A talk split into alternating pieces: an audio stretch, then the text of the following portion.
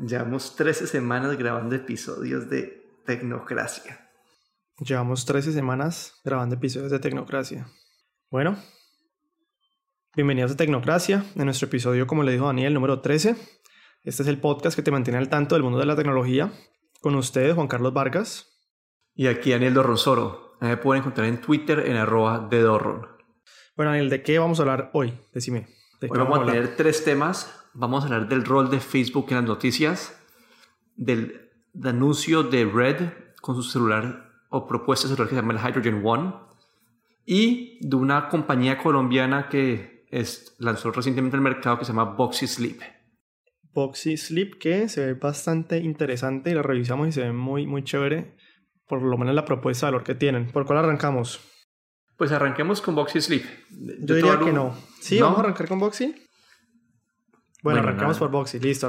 arranquemos con arranquemos Por Boxy. Arranquemos por Boxy. Bueno, para darte un poquito de, background aquí, eh, en Estados Unidos en este momento hay muchas compañías, una se llaman Casper, otra se llama Purple, y cuyo modelo de negocio es hacer un colchones a base de, de, de, de espuma y estos colchones los que hacen es los pueden enrollar, los empacan al vacío y te los mandan a vos en una caja.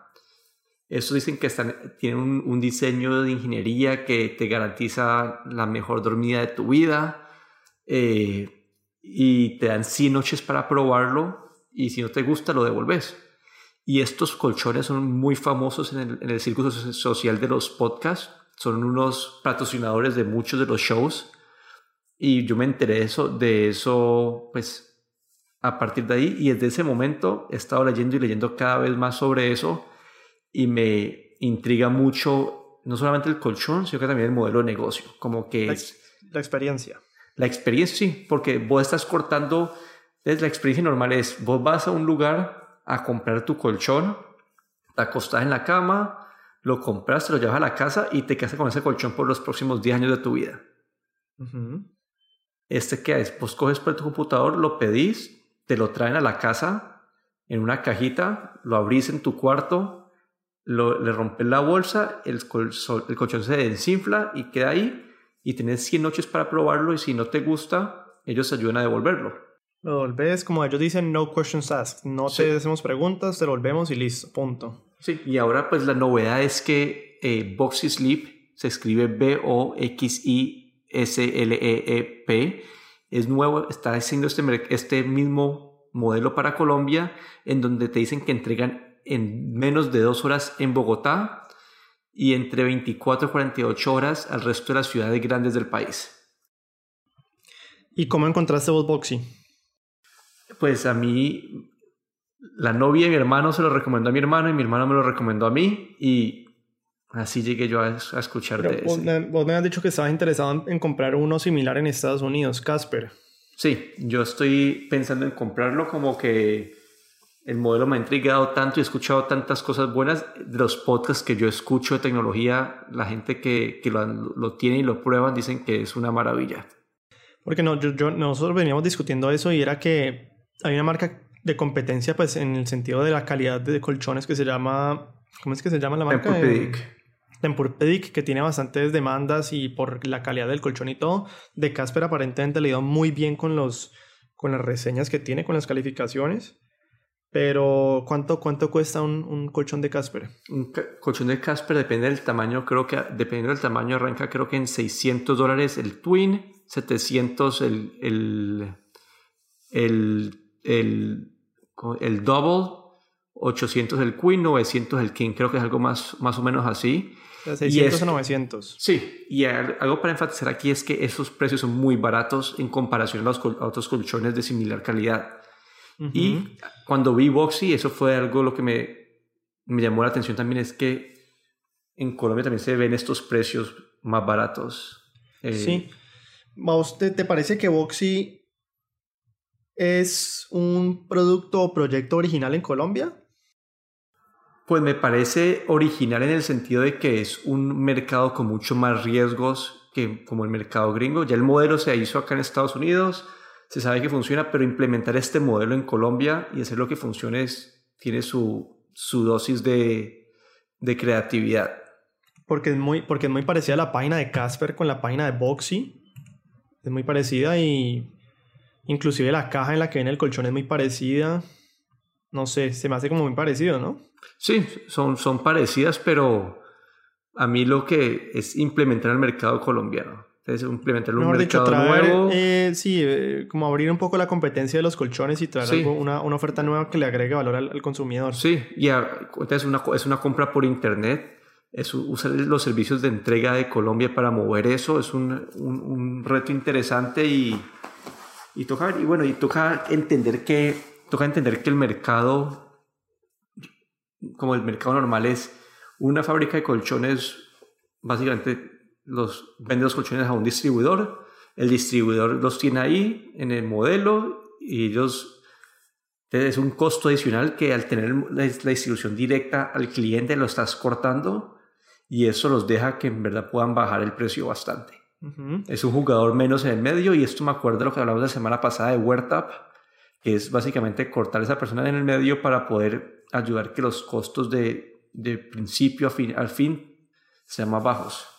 Sí, yo, a ver, pues viendo un poco más de Boxy, me parece el precio, ellos dicen que el precio promedio de su colchón es 1.500.000, que igual sigue siendo plata, pero cuando uno los compara con colchones de similar calidad, similar tamaño, dicen que están en alrededor de entre los 4 o 5 millones. Entonces, a mí personalmente, 1.500.000 me parece un buen precio. No digo que sea barato, pero me parece un muy buen precio por un colchón. Y además, lo que ellos dicen, pues ahora lo vamos a decir un poco más a fondo, pero que le dan a uno bastantes noches de prueba en las que uno dice, bueno, pagué 1.500.000 por ese colchón, me siento comodísimo en ese colchón, me parece que es el colchón que yo quería. ¿Sí? ¿No? Si no, pues simplemente lo devuelvo. No sé cómo se, se sea ese proceso, me encantaría poder probarlo para yo decirle a todo el mundo aquí, lo probé y lo devolví con cualquier facilidad o lo probé y fue un complique horrible devolverlo, porque yo sé que en Colombia qué pasa muchas veces que eso de la parte del servicio al cliente es muy, muy mala. Entonces los retornos siempre son como con el asterisco de términos y condiciones. Ustedes solamente se lo volvemos, pero le damos bonos para que compres o Pass o no sé qué, qué otras cosas. Y eso me parece pésimo. Entonces tocaría ver si ellos de verdad cumplen ese modelo de las noches de prueba, que es muy interesante. Sí, y es lo que te decía yo ahí con la parte de innovar en el mercado colombiano. Como es un modelo de negocio existente, no tal vez no original, pero implementarlo en el mercado colombiano es un reto distinto. Y yo viendo un poco más el producto, también me parece muy chévere que ellos se enfocan mucho en la experiencia, es decir, desde que uno recibe el colchón, pues yo he visto los videos aquí en internet, entonces la gente recibe la caja del colchón muy bonita, como muy fácil de abrir, se abre, inclusive hay como un cortador para el plástico, para que la gente corte ese plástico y es como toda esa experiencia desde el principio a fin para que la gente de verdad sienta que es como, especial cuando compra ese producto. Que me parece muy importante esto. Y lo otro es que se ve, pues obviamente son videos de, de mercadeo, pero se ve muy, muy, muy cómodo. Sí, ahí lo que te va a tocar hacer vos es pedir uno, probarlo y me contas Me encantaría pedirlo, probarlo y, y, ver cómo me va. Y bueno, ¿por qué te parece que nosotros hablamos de tecnología? ¿Por qué te parece que Boxy Sleep tenga que ver con nuestro podcast? Es una, es una plataforma digital por el que se está usando como un medio para, para distribuir este producto, para llegar a la gente. Así como, así como, el, sí, así como Huerta, Huerta como que es una plataforma digital que está conectando a la gente de, a la gente, a los campesinos eh, con, con el usuario final. Es exactamente, pues, le veo como que el mismo sentido, la misma lógica, que es una plataforma digital que, y esa es la parte de la tecnología. Sí, Yo, ellos tienen en la, en la página de ellos, bueno, para el que le interese, boxysleep.com, B-O-X-I-S-L-E-E-P.com. Ahí pueden ver la, pues, la, información, pero hay una tabla que ellos tienen que dicen, estamos cambiando la industria. Entonces comparan sus su colchón con, con las competencias. Entonces, por ejemplo, dice ellos, periodo de prueba, los demás, 5 minutos, es decir, uno va a la tienda, se acuesta 5 o 10 minutos en el colchón y según eso uno tiene que decir si le gusta o no. Ellos dicen periodo de prueba 101 noches de prueba, es decir, 101 días en los que uno puede probar el colchón y si no le gusta, lo devuelve. Envío gratuito a cualquier parte de Colombia. Tiempo de entrega en Bogotá 2 horas o como había dicho de 24 a 48 horas en ciudades principales. Años de garantía 10 de ellos, 3 a 8 de los demás precio promedio 1.500.000 contra 5 millones. Entonces me, me, parece muy interesante y de verdad ese eslogan que ellos tienen de cambiando la industria me parece que es muy, pues, hasta ahora en lo que yo he visto, como te digo, no he comprado un colchón de estos, me gustaría probarlo en un futuro, pero hasta ahora sí están cambiando la industria. Sí, ojalá que les vaya bien este modelo, funcione porque que más compañías puedan salir en Colombia a hacer esto sería pues algo chévere y muy bueno para el consumidor. Sí, es, poner más competencia y más opciones en la mano del consumidor y como hemos visto es, es excelente. Eso es lo mejor que puede pasar para el consumidor, tener más opciones en donde el mercado sea un mercado libre, no un mercado de protección. Bueno, ¿qué otro tema? ¿Cuál es el segundo tema que vamos a hablar? Vos puedes escoger, ya, ya me regañaste con el primero, te dejo escoger el segundo. Está bien, yo pienso que vámonos por el... Yo te diría que vámonos por el teléfono, el Red Hydrogen One smartphone. Listo. Eh, no sé si muchos saben, pero Red es una compañía que se conoce. No, nadie sabe de Red, nadie sabe. Eso lo conocen cinco personas. Aunque es una compañía muy importante, pero nadie lo conoce. Bueno, entonces yo. O vos querés introducir qué es Red, porque yo, iba a decir que Red es una compañía que, es, que se conoce por sus, la muy buena calidad de sus cámaras. Cámaras que se usan para cine, para. Sí, básicamente, básicamente los que están escuchando este podcast, básicamente. Estoy seguro que el 80% de las películas que ustedes han visto en los últimos tres años han sido filmadas con una cámara RED. Son decir, es decir, son cámaras profesionales de cine, de cinematografía, eh, muy, muy costosas. Y cuando me refiero a muy costosas, son cámaras de, no sé, 60, 70, 80, 100 millones de pesos cámaras modulares en las que la gente compra la, digamos, el aparato principal como la, el sensor y a eso le puede agregar lente, le puede agregar dispositivos y, como que va creciendo la cámara y obviamente cada dispositivo también es carísimo, pero pues son cámaras profesionales de excelente calidad. Pero bueno, ellos son una compañía de cámaras, entonces, ¿qué, qué, qué está pasando en este momento? Bueno, yo cuando inicialmente vi esta noticia, si hubieran puesto cualquier otro nombre de otra compañía ahí, yo diría, bueno, esto nunca va a pasar, esto es un producto que va a ser una mentira, que no va a llegar al mercado. Pero hacer una compañía como esta, que tiene tanto nombre, me hace creer más en la noticia. Bueno, el punto es que ellos anunciaron el Hydrogen One y es un celular que las, partes distintivas es, bueno, tiene todas características, características de un modelo flagship, procesador muy bueno, memoria, ahí no es la parte interesante. En la parte donde se está tratando de diferenciar es con su pantalla. En su pantalla dice que tiene, tenés posibilidades de ver eh, hologramas, puedes ver en 2D, 3D, realidad aumentada, realidad virtual y realidad eh, mixed reality. Realidad extra. Realidad extra.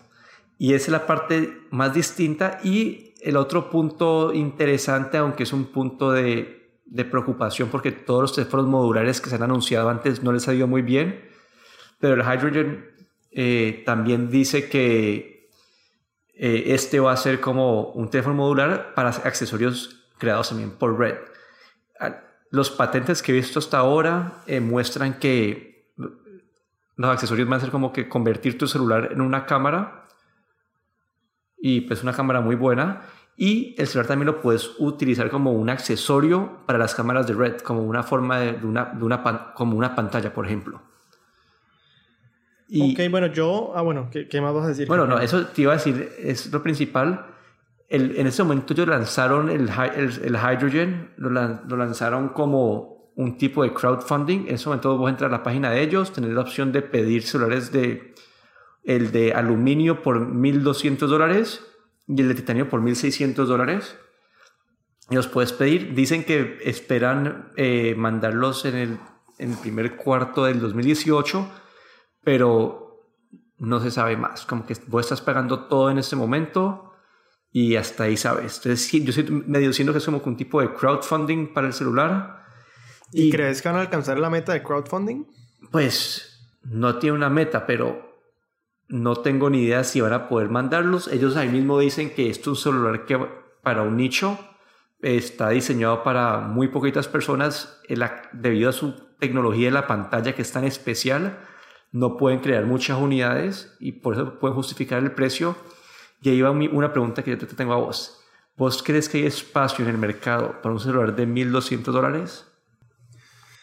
Pues yo te voy a hacer la misma pregunta a vos. Pero, mm, pues no sé, es que por un lado pienso que me parece ridícula la idea, porque bueno, uno, el precio de 1.200 dólares es ridículo. Eh, la compañía nunca se ha especializado en hacer teléfonos, entonces no sé por qué meterse al mercado. Tal vez si ellos lo, lo, lo hacen el mercadeo, la publicidad, más bien como un accesorio de su sistema, es decir, como un accesorio más de sus cámaras, como un accesorio más como que usted ya tiene mis cámaras, usted ya tiene mis accesorios. Este es un accesorio más que además sirve de teléfono. Si lo, si lo publicitan así, puede que les vaya bien, pero, pero publicitándolo primordialmente como un teléfono, es decir, no creo, y lo dudo muchísimo, por más que yo critico a Apple, dudo muchísimo que ellos vayan a poder hacer un, un teléfono mejor que un Apple. Entonces no le veo ningún valor agregado a las personas de comprarse ese teléfono en vez de comprarse simplemente un Apple y seguirle agregando sus, sus ítems adicionales a su sistema Red. Sí, ahí lo que yo te digo es que esto de la pantalla holográfica eh, lo hemos medio visto antes con el Amazon Fire Phone, que el punto especial de ese celular es que vos podías ver 3D sin necesidad de gafas Sí, pero vos sabes que el 3D ya está muerto, ¿no? no, sí, pero bueno, y eso para mí, eso depende de cómo ejecuten ese pedazo, es el diferenciador de, ese celular. Pero ¿cómo lo pueden ejecutar que sea diferenciador? Pues no tengo ni idea, como que puede ser una, una, tecnología sorprendente que vos, que vos veas un holograma tipo, tipo Star Wars, que salga el holograma en la pantalla, no tengo la menor idea. ¿Y alguien de verdad quiere eso? Es lo mismo que los televisores 3D o el Nintendo 3D. Pues, pues sí, muy chévere ellos, pero pues nadie lo usa. Ellos, mira, ellos mismos con el precio que les están poniendo y, con, y diciendo, hey, esto va a ser un, van a hacer una producción limitada, ellos saben que no es para las masas. Este producto no está diseñado para las masas, pero para alguien que, que, que ame la tecnología, alguien que ame las cámaras, puede ser como que atractivo. Pues sí, no, yo, yo, yo honestamente, digamos, si yo fuera pues, el jefe de Red, yo que hubiera hecho, en vez de hacer un teléfono celular, en vez de ponerme al problema de hacer un teléfono celular además de 1.200 dólares, más bien hubiera hecho como una especie de, ¿cómo se dice? Partnership, como un... Una alianza. Como una alianza, exactamente como lo que hizo, por ejemplo, esta marca con Sony, las de lentes Size o algo así, que eran unos lentes de alta calidad. ¿Qué hubiera hecho yo? Pues me hubiera aliado, por ejemplo, no tengo ni idea, con Google ¿sí? O, o nada, por una edición especial de un teléfono. Entonces la edición, y lo, lo, lo, el valor agregado ahí que sería el Apple Phone, pero con un lente del el calibre de Red. Y pues a mí eso sí me parecería como un wow, como decir, pues yo que tal vez no, la persona que es fotógrafo o videógrafo, uno tener un celular ah, con un lente Red, pues me suena mucho más interesante que uno decir, me voy a comprar un celular marca Red. A mí la verdad pues no me, no, no es que me emocione mucho, como vos decís igualmente, sí es para, para un nicho específico del mercado. Pero pues, pues toca ver que salga primero, que hayan reseñas y críticas del teléfono, a ver cómo le va. Sí. Y, ver quién lo va a comprar. Sí, para mí lo, muy raro. lo que yo quiero ver ahí es qué es posible hacer con esa pantalla. Okay. Quiero ver qué es lo que... Todo porque si ves toda su reseña, toda su... su su, su enfoque en la, venta es la pantalla. Entonces, voy a ver, acá estoy viendo rapidito. Eh, diría que más o menos el 50% del contenido de la reseña es eh, la especial de la pantalla. Ellos en la foto que tiene en este momento, vos ves la parte atrás del celular, pero no ves la parte de adelante, que es, este es como que su secreto, su, su, su salsa especial qué es lo que pueden hacer diferente ahí, qué es lo que pueden traer al mercado, cómo pueden innovar. Eso es lo que yo quiero ver y dependiendo de eso, pues puede ser algo interesante o puede ser un Amazon Fire Phone que se va, que va a durar tres meses en el mercado y desaparece. Sí, yo la verdad no creo que les vaya bien. Y como había dicho antes, ya han habido compañías con más experiencia que han intentado hacer el teléfono modular, a ninguna le ha funcionado, así que no creo que Red lo vaya a hacer mejor que alguna de ellas. Sí, vamos a ver qué, cómo les va ahí. Bueno, y nuestro último tema el día de hoy es una pregunta que les hacemos a todos y es ¿cuál debe ser el rol de Facebook con las noticias? ¿Y por qué hacemos la pregunta? Bueno, eh, Facebook es un medio que tiene más de mil millones de usuarios y este, eh, como está diseñado es, este, ¿cómo dice social network? Red social. Danielito, ¿qué te pasa? Eh, ¿Cómo está diseñada esta red social? Es como una cámara de eco, en donde vos vas a empezar a seguir a la gente que piensa como vos, te vas a conectar a la gente que piensa como vos, y todo esto hace que siempre estés escuchando como que tus mismos puntos de vista, que siempre sea ese mismo tipo de mensajero que estás escuchando. Y, al, pasar esto, cuando hay un, hay un mensaje, sea de verdad, sea de mentira, que está de acuerdo con un punto de, tu punto de vista, ese mensaje va a resonar mucho en ese eco que es tu, tu, eh, tu red social. Y, y si es una noticia falsa, va, todo el mundo va a empezar a compartir una noticia falsa y se la va a creer y va a llevar a cosas pues malas. Esto se, fue, se vio mucho en las elecciones de Estados Unidos eh, del, de noviembre del año pasado, eh, se vio que también empezó a influir eh, también las elecciones francesas que pasaron eh, recientemente. Y entonces de aquí a partir sale la pregunta, debido a que tanta gente utiliza esa plataforma y que puedes compartir contenido como si nada y que ese contenido se va, se va a reproducir debido a la naturaleza de la red social, ¿Qué debe hacer Facebook? ¿Cuál debe ser su rol para que en este medio? Entonces puede ser que... Entonces alguna gente va a decir... Sí, sí, es, es, complicado porque, claro, cuando uno hace la pregunta cuál debe ser el rol de Facebook, incidencialmente estamos diciendo como Facebook debería prohibir que alguien compartiera contenido o Facebook debería dejar que ciertas noticias pasen y otras ciertas noticias no pasen. ¿Y qué pasa aquí? Que ya se vuelve un tema de sesgo, un tema de subjetividad y qué tan subjetivo puede ser Facebook, porque quien dice que esa noticia sea una noticia buena, una noticia mala, una noticia que se debería compartir, una noticia que no se debería compartir, pues obviamente hay noticias que uno dice, no, pues es que esa noticia no se puede compartir porque es radical o lo que sea, pero pues puede que para un punto de vista eso no sea radical, o si yo soy conservador, por ejemplo, y poner una noticia de, del aborto, no, yo digo, no, eso no se puede compartir porque el aborto, yo creo en esto, y eso es muy subjetivo, a mí me parece muy complicado. Además, por la influencia tan grande, como decías, que tiene Facebook en este momento en, la, en la manera de pensar de muchas, muchas personas. ¿Vos qué opinas? Sí, ahí yo le veo como que yo le veo como que dos, dos puntos de discusión eh, básicos para arrancar y después hay uno que, pues, que crece más que el otro.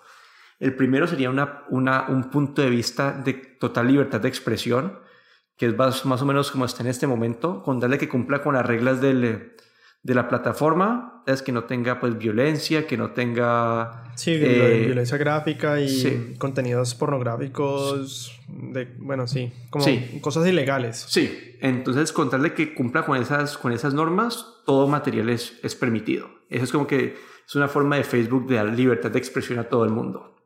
Esa es una estancia como que si todo el mundo, entonces como que si todo el mundo fuera consciente de que todo lo que está leyendo puede ser falso, me parecería la forma, me parece la forma ideal de, de compartir esto, pero debido a que mucha gente se influencia tan fácil, como que, es como que vos ves una noticia, yo veo noticias de amigos míos que comparten y comparten y comparten, y las fuentes son fuentes que son de mentiras. Sí, el mejor ejemplo de burla, digámoslo así, es actualidad panamericana, ¿no? Que pues es como que el chiste en este momento de los papás de uno que comparten actualidad panamericana diciendo pues unas barbaridades que ellos piensan que es verdad y lo dicen y lo discuten como si fuera verdad completamente. Y pues yo sé que la gente lo dice en burla, pero pues es el mismo ejemplo, o sea, no, no, no necesariamente tiene que ser actualidad panamericana pero sí puede ser una, una, noticia falsa que la gente comparte y la gente además de eso se la crea y lo toma en serio y inclusive en Estados Unidos ya se ha encajado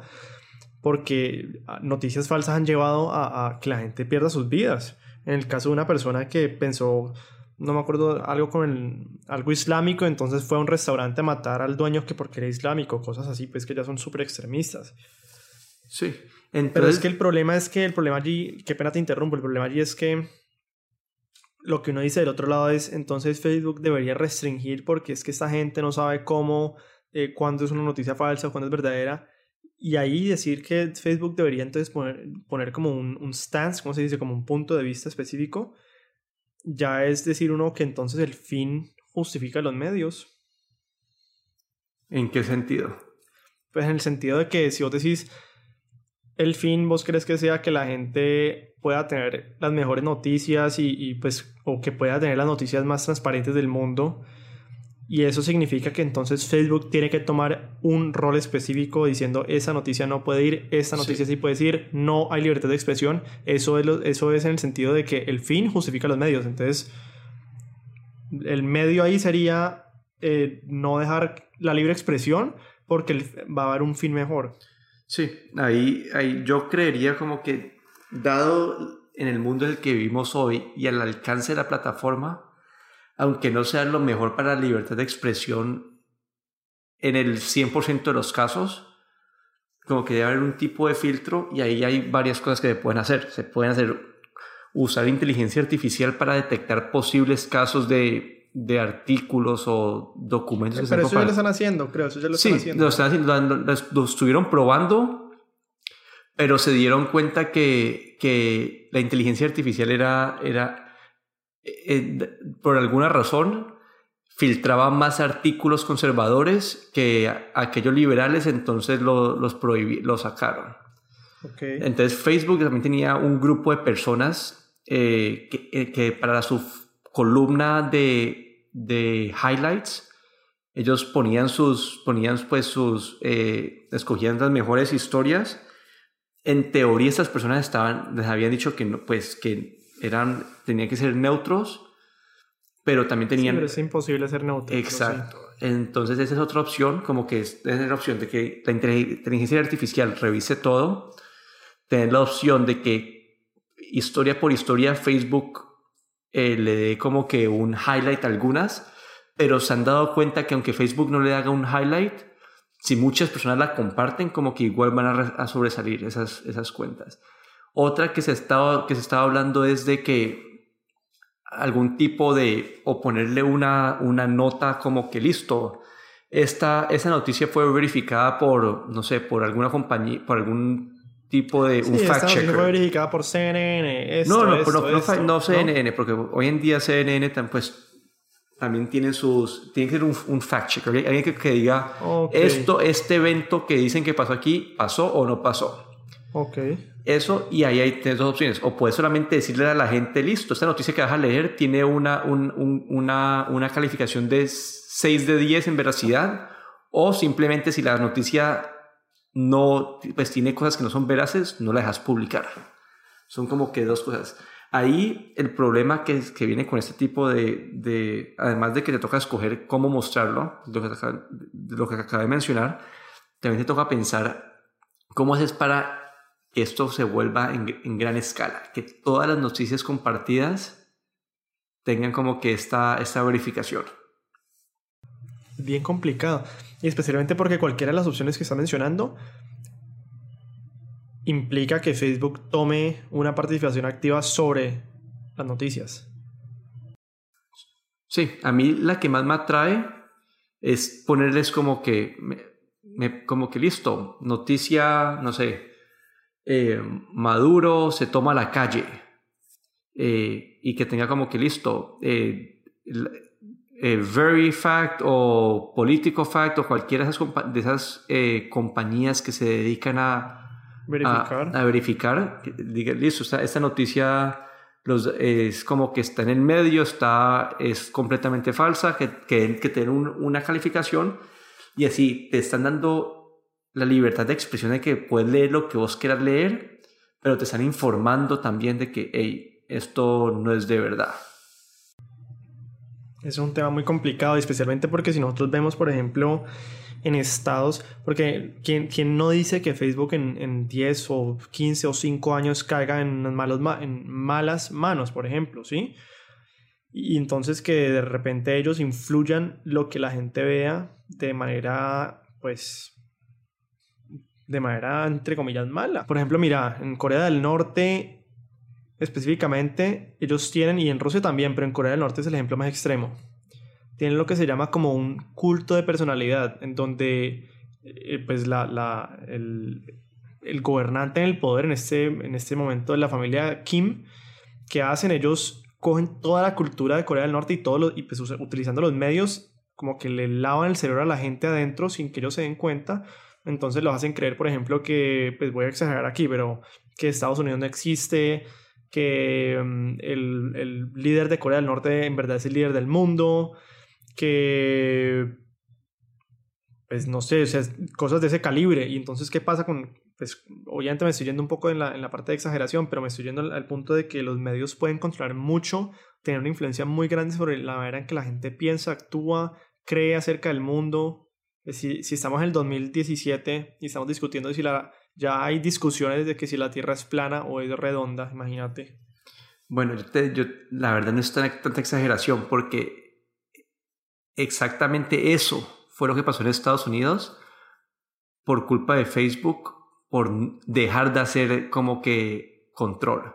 Al no hacer, pues nada, que al, no dejar, eh, pues al no hacer filtros a los, a los posts que hace la gente, como que influ dicen que hasta un grado influenció las elecciones con la, con el, con la distribución de noticias falsas. Ok, que mucha gente las cree y por eso votaron por Trump, sí, por ejemplo. Sí, por, exacto. Entonces como que vos lo estás diciendo como que en un futuro que Facebook lo haga a propósito de y tratar de influenciar a la gente, a propósito lo hicieron por tratar de dar libre expresión. total, ajá. Pasó exactamente, pasó exactamente lo mismo. Pues yo creo que es un tema, es decir, es un tema difícil. Volviendo a, la, volviendo a la pregunta, ¿cuál debe ser el rol de Facebook en las noticias? Yo no creo que haya una respuesta correcta en este caso, porque, como te digo, porque controlarlas ya es tomar una acción y diríamos entonces que el fin justifica los medios y, y como te digo, listo, si ellos la controlan las noticias y tienen tanta influencia con la gente, si caen en, manos, en, malas manos, pues pueden hacer una exageración en el sentido de que pueden mandarle información a la gente para que crean cosas que no son. Entonces, a mí me parece muy complicado. Yo creo que la única respuesta allí, aunque sigue siendo complicada, pero es que todo eso fuera a partir de eh, inteligencia artificial. El problema es que quien codifica esa inteligencia artificial también tiene un sesgo. Sí. Entonces ahí está es, un tema difícil, sí. Es un tema difícil, pero es un tema que todos debemos estar conscientes de que existe. Ah, para el momento pues, de que vos leas un artículo, que no solamente lo que veas en Facebook no lo leas y penses que 100% verás porque un amigo lo compartió, pero te toca mirar las fuentes verificar bien. todo dos, tres veces, sí. Sí. Sí, nos, nos gustaría mucho que ustedes opinen acerca del tema. ¿Ustedes qué creen que debe ser el rol de Facebook con las noticias? En, con, sus comentarios de podcast o donde, donde más fácil les queden. Que nos opinen. ¿Cuál debe ser el, rol de Facebook de las noticias? ¿Deberían influir sobre las noticias? ¿Deberían dar un, una libre prensa a cualquier tipo de noticias sin importar si es falso o no? Y con esa última pregunta entonces cerramos el episodio, aunque siento que no lo cerramos del todo porque quedó abierta la pregunta y no la respondimos o intentamos y no pudimos y por eso queremos que ustedes nos comenten acerca de esa pregunta. Pero sí, cerramos el episodio. Soy Juan Carlos Vargas. Daniel. Ah, y aquí Daniel Dorronsoro. A mí me pueden encontrar en Twitter en arroba de Dorron. Como siempre les decimos, déjenos una calificación, déjenos comentarios, déjenos sugerencias. En los próximos episodios ya tenemos una lista de preguntas que nos han hecho para que nosotros les recomendemos ítems o elementos o celulares específicos, así que ya casi empezaremos con esa sección, así que si tienen preguntas, si quieren que les digamos que hablemos de un tema específico, pues coméntenos, nos pueden encontrar en cualquiera de sus podcasts favoritas, en cualquiera de sus aplicaciones de podcast favoritas, con el nombre de Tecnocracia, y con eso yo me despido. Muchas gracias a todos.